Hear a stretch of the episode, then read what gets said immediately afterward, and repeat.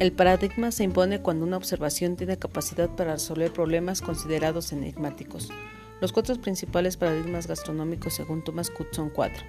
El primero es la metamorfosis de María Antoni Karim, paradigma que duró más de 70 años, en el que se marca la creación de la cocina francesa moderna a partir de una revisión sistemática de posibles permutaciones y mezclas de la cocina tradicional. El segundo son las reglas de cocina de Agustín Escoffier, quien maneja el trabajo de cocina y sala simplificado en cartas y manifestando el trabajo de brigadas supervisadas por chefs. El tercero es el Nouvelle Cuisine francés, en donde se trabaja con modificaciones de la redacción de cartas y una terminología gastronómica clásica por nombres con sentimiento, evocación y poesía. El cuarto es la abstracción culinaria de Fernando Adrián, de construcciones en cocina, anarquías sensoriales, reconstructivismo culinario y la tecnococina del siglo XX.